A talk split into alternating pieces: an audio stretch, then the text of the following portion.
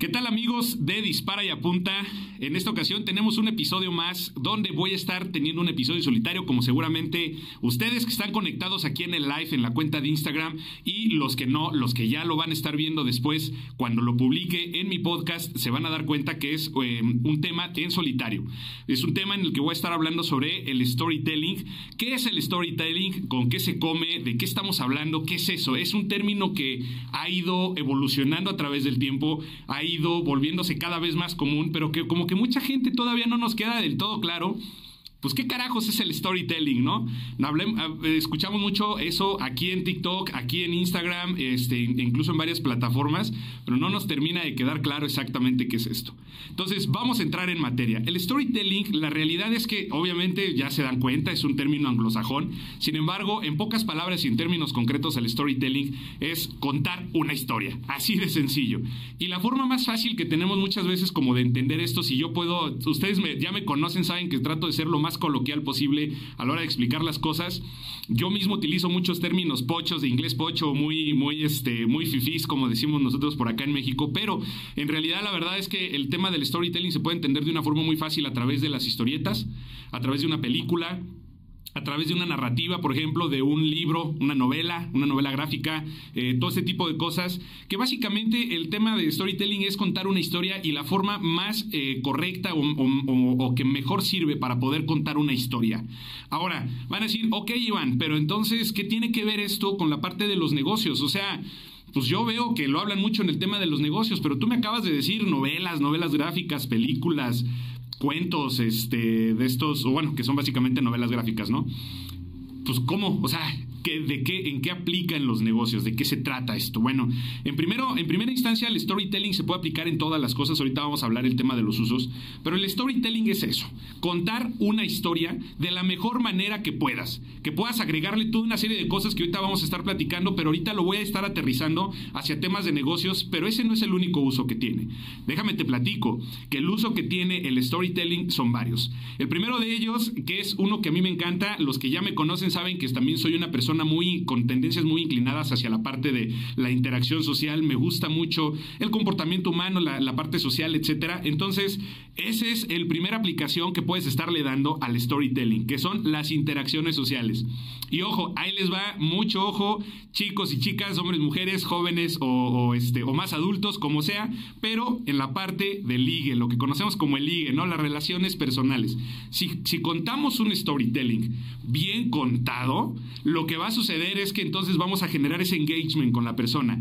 Y básicamente es una de las herramientas principales que tienen los más grandes ligadores profesionales, hablando en esta materia del storytelling. En segunda instancia, como les decía, algo que pues a lo mejor para los que no les gusten tanto estas materias puede ser, puede sonar un poco más menos atractivo, que es una buena literatura, es decir, si tú quieres ser un escritor tienes que aprender a ser un buen storyteller. Eh, ¿Por qué? Porque al final, aunque tú seas una persona que va a escribir un libro que es un poco más técnico, como por ejemplo los negocios, que ustedes que me conocen saben que a mí me gusta mucho el tema de los negocios, aún así se necesita mucho esta habilidad del storytelling. ¿Para qué? Para que puedas captar la lectura de, tu, de la persona que te, está, que te está leyendo y que puedas eh, transmitirle el mensaje que le debes de transmitir. Aún, yo creo que eh, desde mi punto muy personal, y si hay alguien, este que se dedique a esto, yo ah, me podrá desmentir o dar la razón, a menos que sea un libro sumamente lúdico, es decir, un libro como los que vemos cuando estamos en la escuela, que son libros sumamente lúdicos, a lo mejor ahí podemos prescindir un poquito más del tema del storytelling. Pero si yo quiero ser o el autor de un libro y quiero vender ese libro y vivir de esas ventas, entonces tengo que dominar el storytelling. El cine. El cine es fundamental el tema del storytelling y ustedes se van a dar cuenta, seguramente más de ustedes han visto mil películas completamente diferentes todas y se dan cuenta cómo hay todo un manejo de emociones, cómo tienen un principio, un desarrollo que es el clímax y un final y cómo cada una de las partes va generándote emociones diferentes, pero todo el tiempo te mantiene completamente atento. La otra de ellas es la parte, por ejemplo, literalmente lo que estoy haciendo yo, colaboraciones o lives o podcast, por ejemplo, que es el objetivo de este live que estoy haciendo en este momento, que podamos transmitir la, información, la energía, los sentimientos y demás cosas para que la gente compre, ya sea literalmente desde la idea que yo en este instante estoy intentando transmitirles o por otro lado, el producto o servicio que estamos intentando este, vender. Pero ahorita vamos a darle tantito calma. Por otro lado, viene el storytelling en la parte de los negocios. Los negocios es sumamente importante. Mucha gente piensa, sobre todo si no están tan involucrados en la, en el, en la, en ¿cómo les diré? Como vendedores, como dueños de negocio, como emprendedores, probablemente no, no, no tengan tan consciente esto porque existe un estigma, para los que no están tan involucrados en esto, existe un estigma de que piensan que un vendedor es alguien que llega, cierra tratos y habla de temas muy, eh, sí, vamos a hablar de un negocio, y el precio y no, en realidad la parte de las negociaciones también tiene que ver con un storytelling. Si ustedes se ponen a ver videos, verdaderos cracks de negociadores, una negociación que se está dando, se dan cuenta cómo el storytelling se está dando a través del tiempo dentro de esta rebatinga, por decirlo en palabras coloquiales, sobre la parte de la negociación que se esté generando en ese momento. Se cuentan historias, yo he trabajado con estos clientes, he hecho lo otro, mi proyecto es este, etcétera, e incluso se involucra mucho la parte del lenguaje corporal. Entonces, este, estos temas son sumamente importantes también para el tema de la negociación. Por otro lado, parecerá un poco obvio, pero otro de los usos que tiene es son las relaciones públicas. Es decir, que no necesariamente mucha gente confunde la parte de las ventas con las relaciones públicas.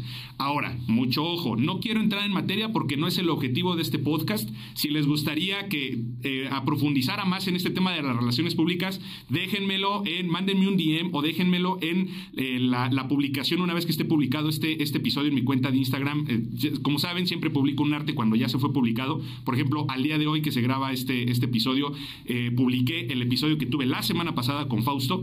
Ahí, en esa publicación, búsquenla Oye, Iván, escuché tu podcast de storytelling y fíjate que quiero que me platiques más de relaciones públicas. O una cuestión así, con eso es más que suficiente para saber que sí les interesaría este tema. Ahora, regreso al punto, ya me desvío un poco.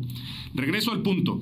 El tema del storytelling, eh, perdón, de las relaciones públicas es sumamente diferente a las ventas. Son dos cosas total y completamente diferentes.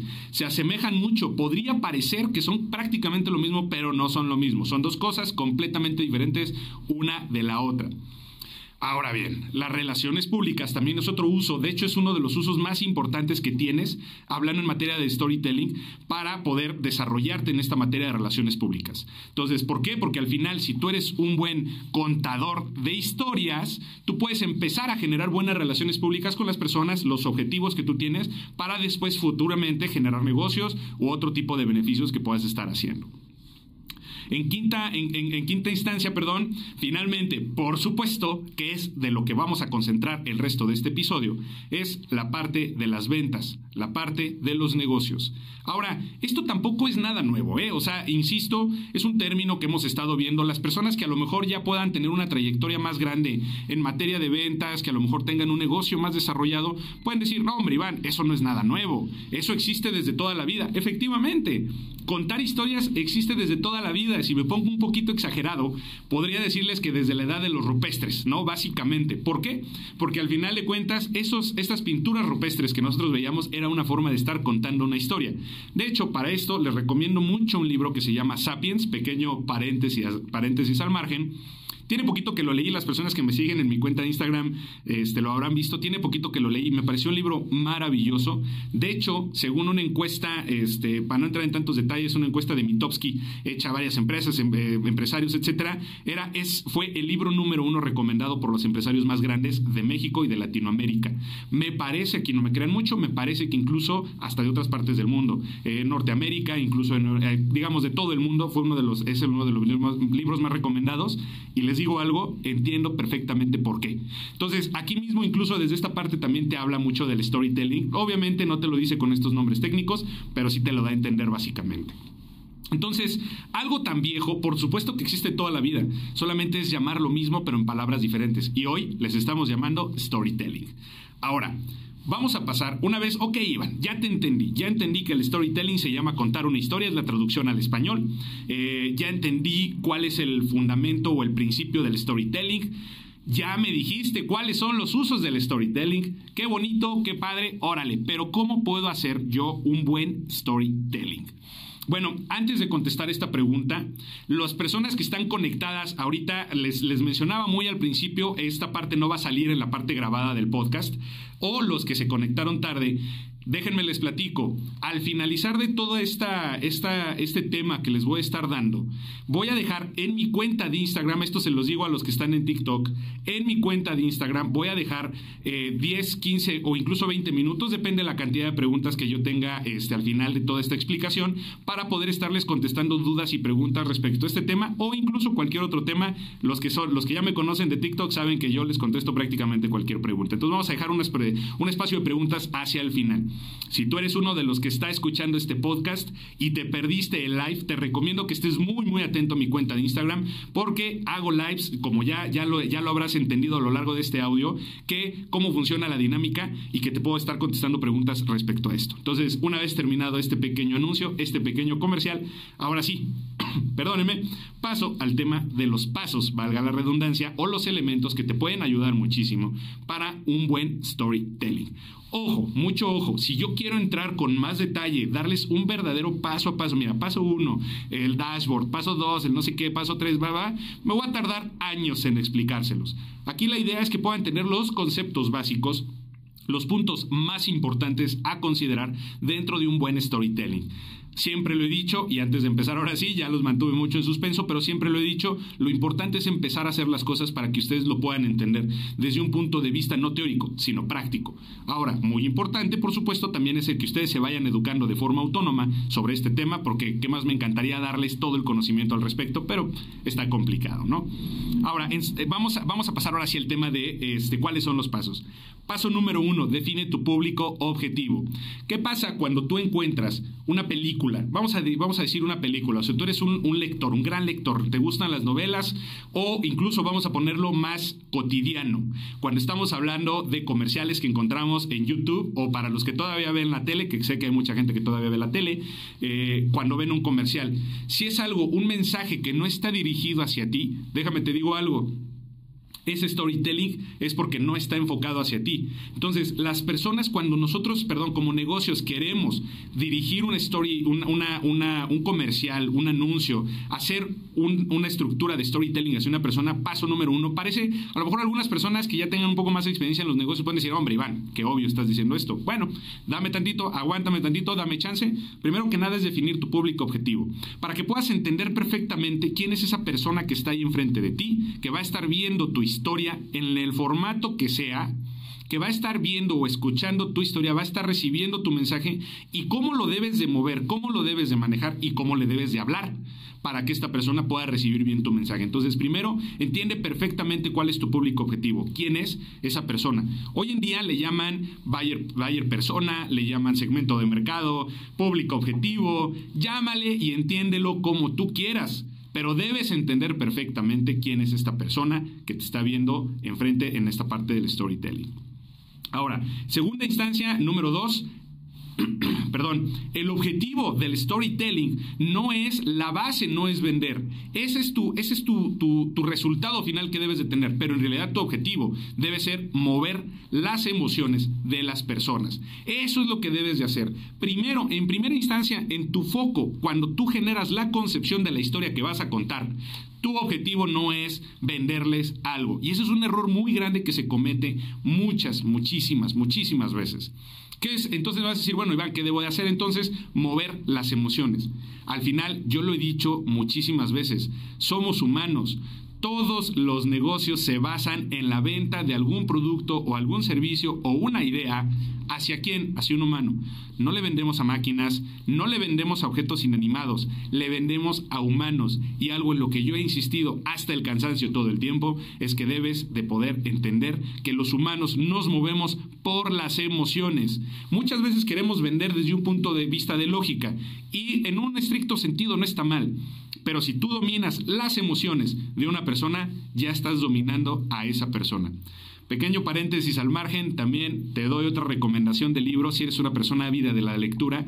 No necesariamente es para negocios, de hecho también lo utilizan mucho los políticos, ya lo he dicho varias veces también, que es un libro que se llama Las 48 leyes del poder. Es un libro bastante conocido, bastante famoso. Aquí te habla mucho de este último concepto del que yo te acabo de hablar. Está muy interesante. Número 3 mientras más simple, mejor. Un tema muy importante es que no sé si te has dado cuenta que aunque hay, hay algunas, eh, te, voy a, te voy a poner ejemplo algunas películas que seguramente tú recordarás, es más, te pido que tú mismo recuerdes películas, que sean historias muy rebuscadas. Algunas de estas sí pueden ser muy exitosas.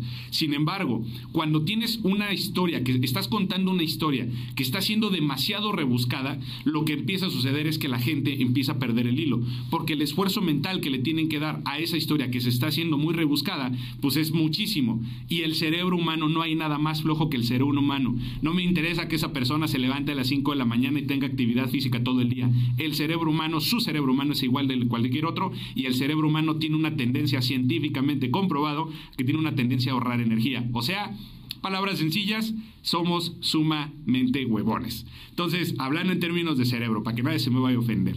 Entonces, ese es un tema muy importante. Tenemos que tratar de ir hacia la simplicidad de cómo estar explicando las cosas. Si nosotros somos mientras más simples, mucho mejor en cómo estamos explicando las cosas. Ojo, eso no significa que no debas de tener una intensidad en la forma en cómo tú estás manejando las emociones de las personas a la que le estás contando la historia determinada, vendiéndole este producto, servicio o idea. Ahorita voy a llegar un poco a eso. Entonces, punto número tres, debes de mantener una simplicidad y mientras más simple, mucho mejor. ¿De acuerdo? Número cuatro. Define los personajes de tu historia. El objetivo de esto es que los personajes de esta historia puedan sentirse identificados, o más bien las personas que están escuchando o están, bien, están recibiendo tu historia, tu storytelling, eh, o que están eh, recibiendo el, contar de tu historia, deben de, deben de sentirse identificados con alguno de estas partes. Obviamente, típicamente debe ser con esta persona que tú estás poniendo en contexto de la historia y deben de, sentirse en contraposición de la situación o persona que pueda ser villano, por decirlo en palabras muy coloquiales de la historia. Me voy a explicar puede ser un tema sumamente contextual.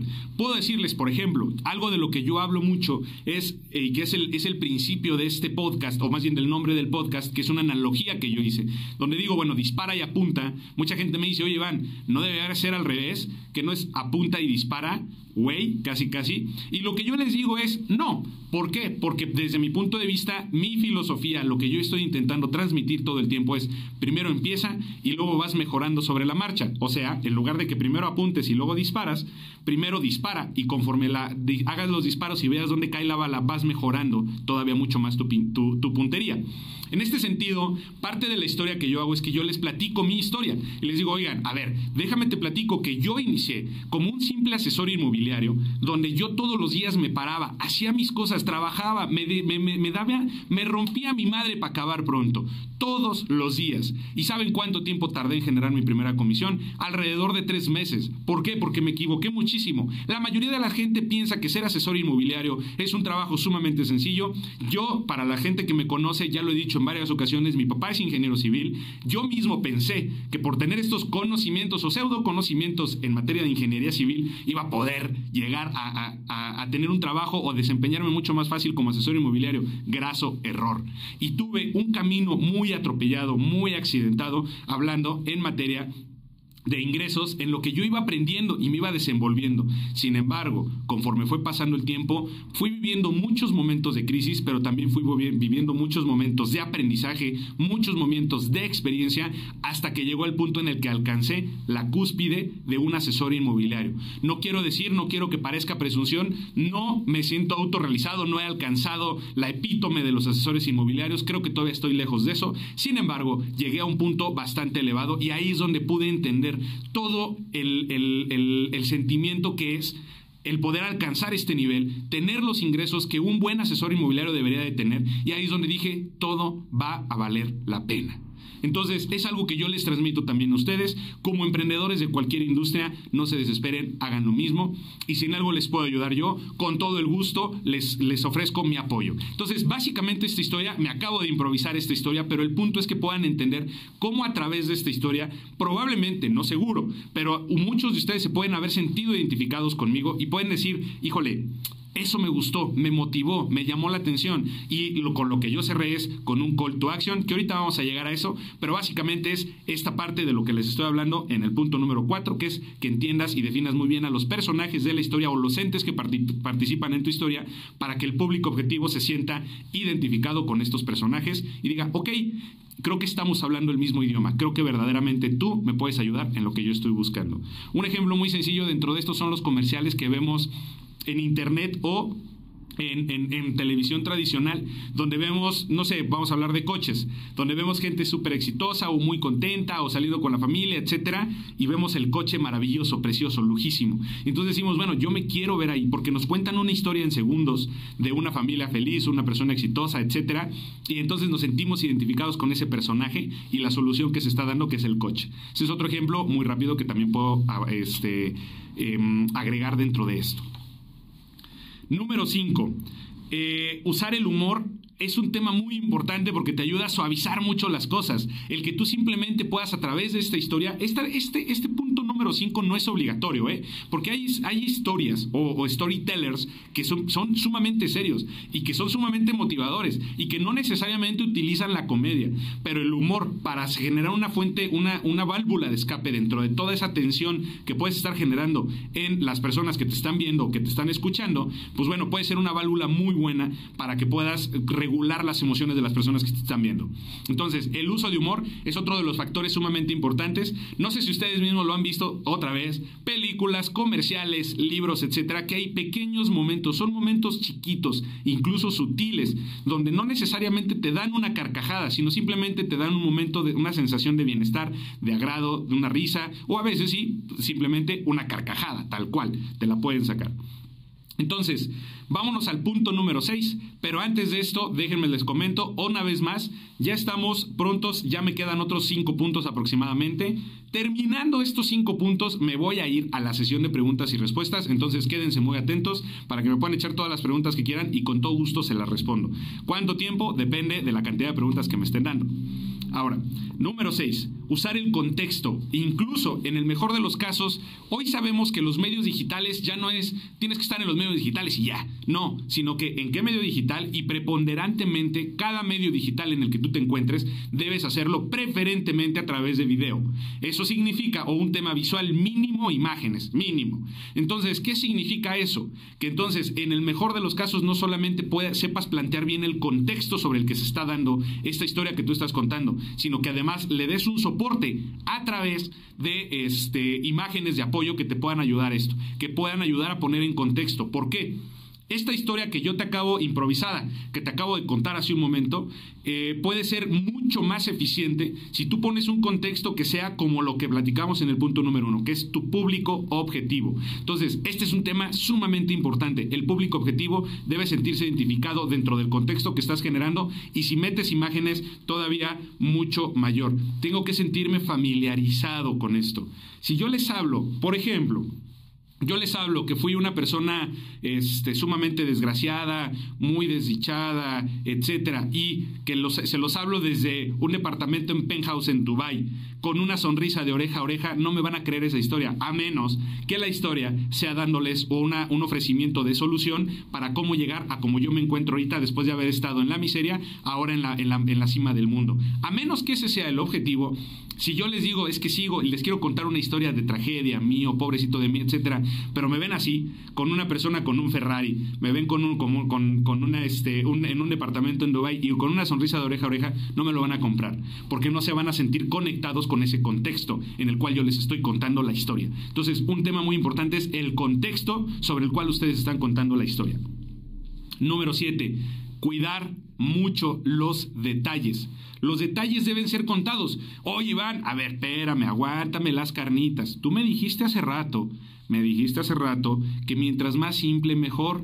O sea, que tengo que decir, no tengo que ser tan rebuscado, aguanta, espérame, y ahorita me estás diciendo que tengo que meterle muchos detalles. No, yo no dije eso.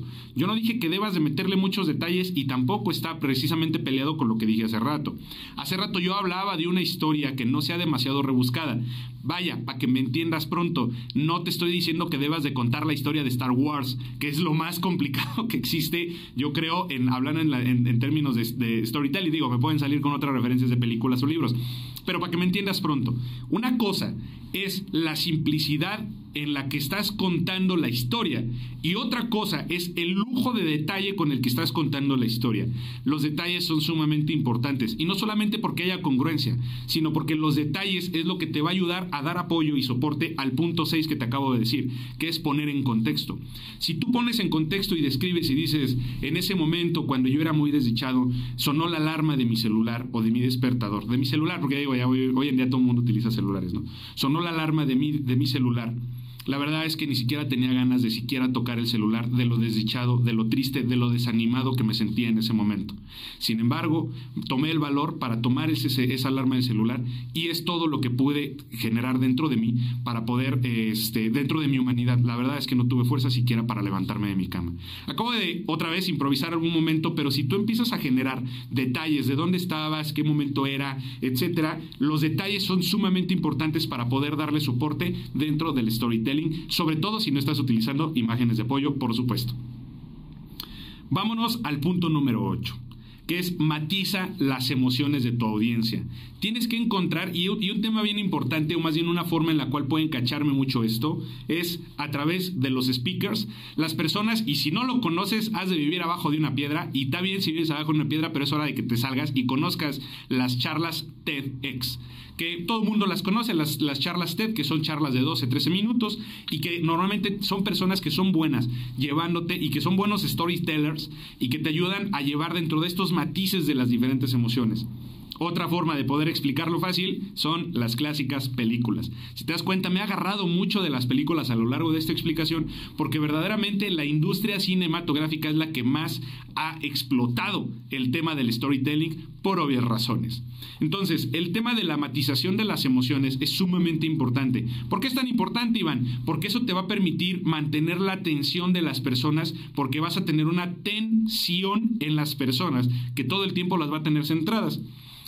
Por aquí, por ejemplo, estoy viendo que se conectó una persona que conozco perfectamente y que sé que es amante de las series y que no me van a dejar mentir. Si a ti en alguna vez te picó una, una película, una serie, una novela, eh, etcétera, tú no me vas a dejar mentir. Incluso quieres estar viendo uno tras otro, un episodio tras otro, o la secuela si es una secuela de películas porque te mantiene tenso todo el tiempo. ¿Y por qué te mantiene tenso todo el tiempo? Pues muy sencillo, porque te mantiene una, un conjunto, un, te matiza todas las emociones que estás teniendo.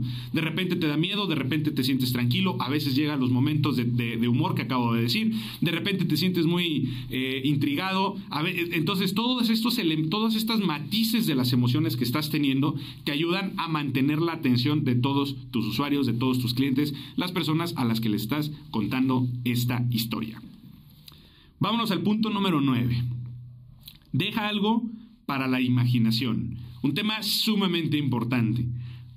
Obviamente, aquí también tú me vas a decir, oye, va, no, tampoco, tampoco, espérate, espérate. O sea, si tú me has estado diciendo que te has estado colgando el tema cinematográfico, ahora no me digas que tienes que dejar algo a la imaginación, porque pues yo he visto películas que tienen un, un principio y un final perfecto. Otra vez, estas, todo, todo en la vida tiene sus excepciones o dicho de otra manera, nada en la, regla, en la vida es una regla de absoluta, de, es un tema absoluto, perdónenme, la, se me lenguó la traba un poquito.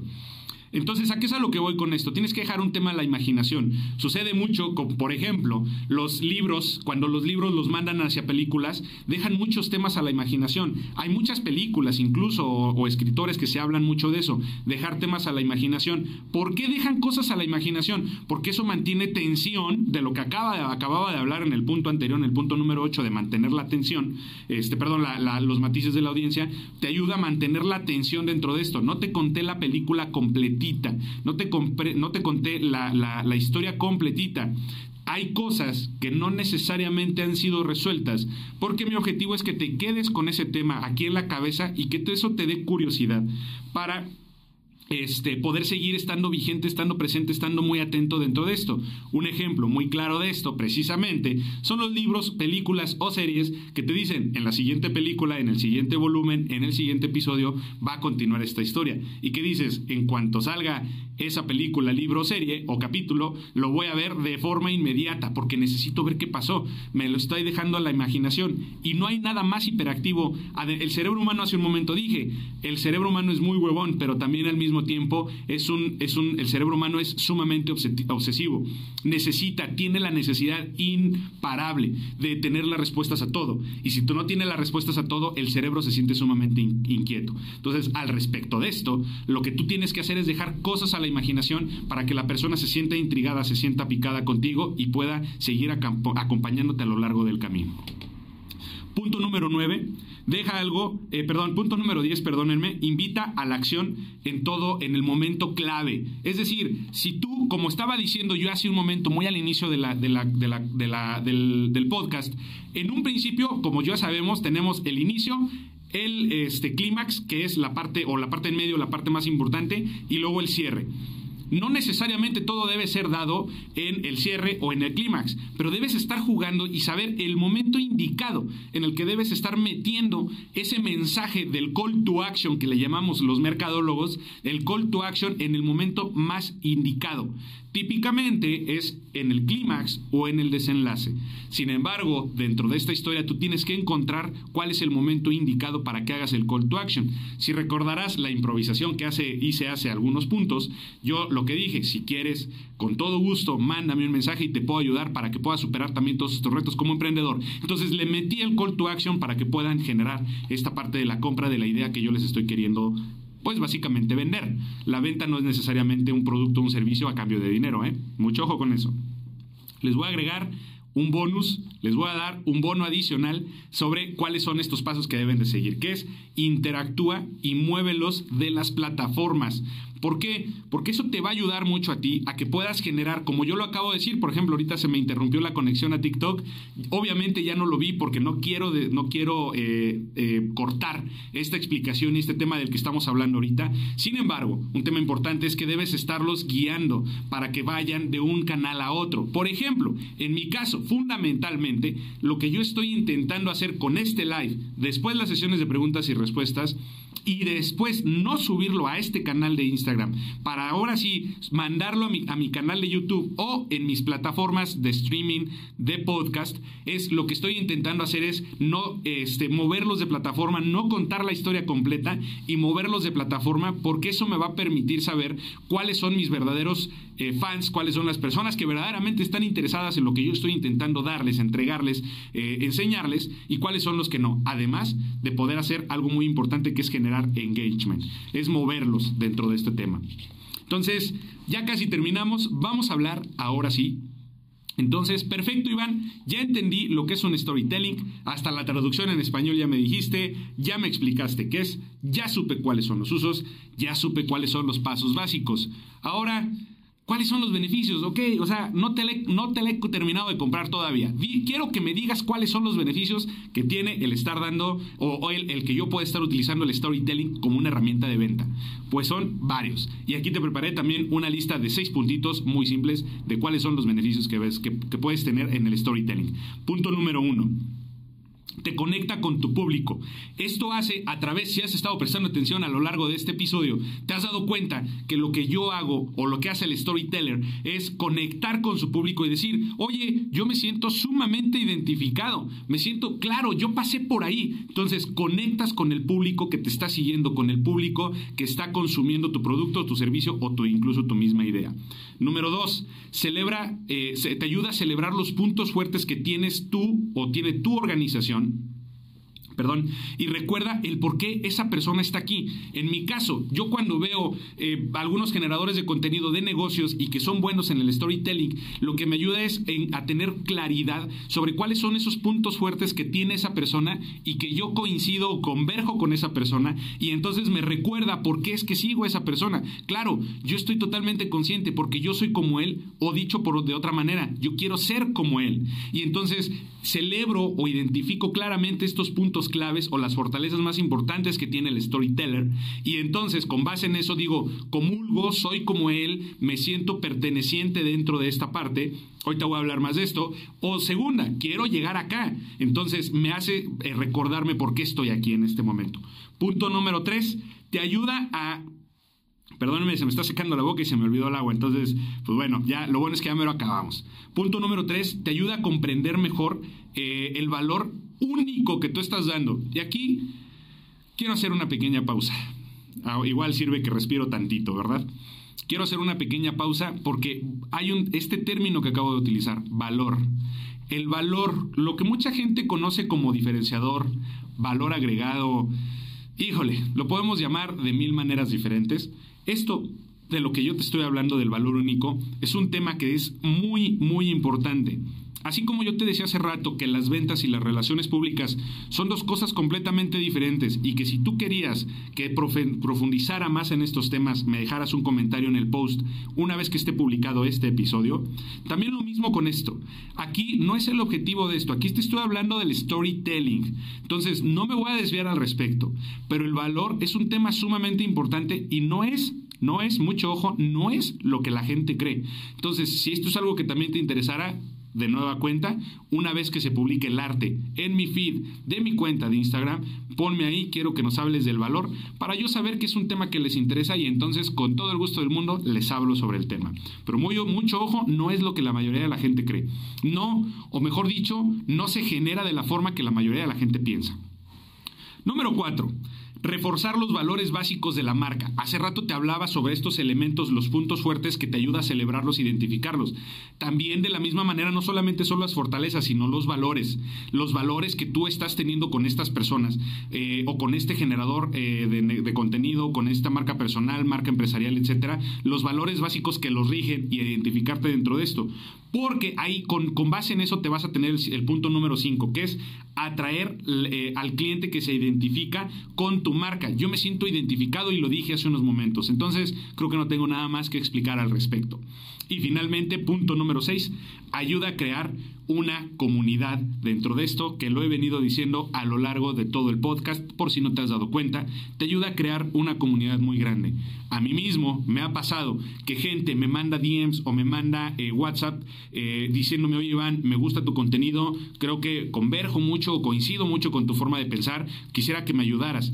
Al grado de que muchas personas en TikTok, por ejemplo, dicen que ya son personas que comúnmente se conectan a mis lives, dicen, oye, ¿por qué no hacemos un grupo de Telegram? Porque te ayuda a generar generar toda una comunidad que tiene los mismos principios, valores, fortalezas y deseos. Y esto, todo esto, mi querido amiga, mi, mi querido amigo, mi querida amiga, mi querido empresario, emprendedor, te va a ayudar a tener unos muchos mejores resultados hablando en materia de ventas. Espero que esto de lo que te he estado hablando en este episodio te sirva, te haya sido claro, te haya sido de utilidad. Como yo siempre lo digo, yo no vengo a resolverles la vida. Yo vengo a darles una guía de cuáles son las herramientas y los principios mínimos necesarios para que tú puedas incursionar en esto y ya será tu responsabilidad si lo usas o no, si quieres seguir adelante o no. Entonces, muchas gracias por haber escuchado este podcast. Los que están conectados, todavía no se me vayan. Si se quieren quedar adelante, tenemos una sesión de preguntas y respuestas. Sin embargo, a las personas que están escuchando este podcast publicado ya en las plataformas de audio, pues bueno, te agradezco mucho haber escuchado este audio. Si quieres estar atento, vete a mi cuenta de Instagram, quédate muy atento todos los jueves a las 8 de la noche, horario de la Ciudad de México. Estoy teniendo estos lives para que tengas la primicia sobre los temas de los que estoy platicando. Ahora sí, me quedo con mis queridos amigos de Instagram para las preguntas que puedan tener sobre este tema o temas en general. Mientras tanto, a ti, mi querido escucha, nos estamos escuchando en un próximo episodio.